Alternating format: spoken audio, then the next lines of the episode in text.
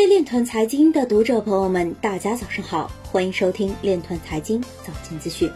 今天是二零二零年二月十一日，星期二，农历庚子年正月十八。首先，让我们聚焦今日财经。日本议员提议将日本数字货币纳入政府政策指南。美国某食品安全公司将用区块链技术进行食品安全诊断。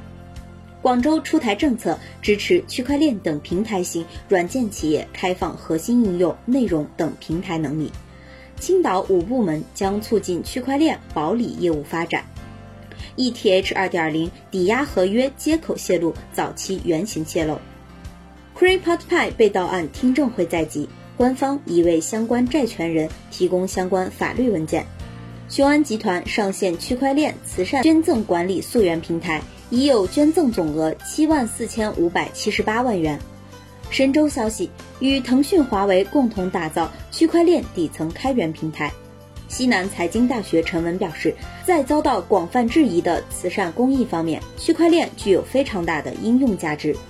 中国银行前副行长表示，开始时很多国家都是设想比照比特币等研发央行法定数字货币。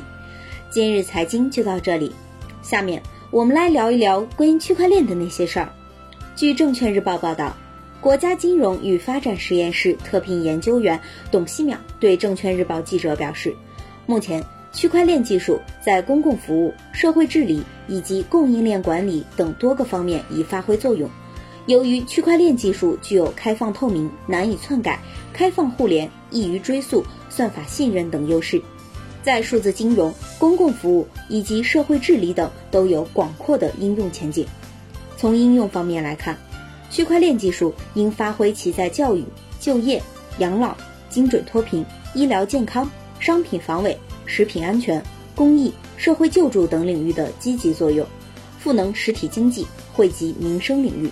从应用形式看，联盟链或将成为未来区块链应用的主要形式。应逐步解决链上链下数据协同等问题，重点加强对联盟链的研究和开发。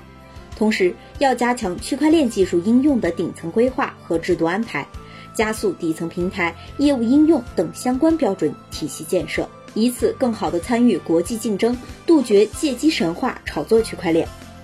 以上就是今天链团财经早间资讯的全部内容，感谢您的关注与支持，祝您生活愉快。我们明天再见。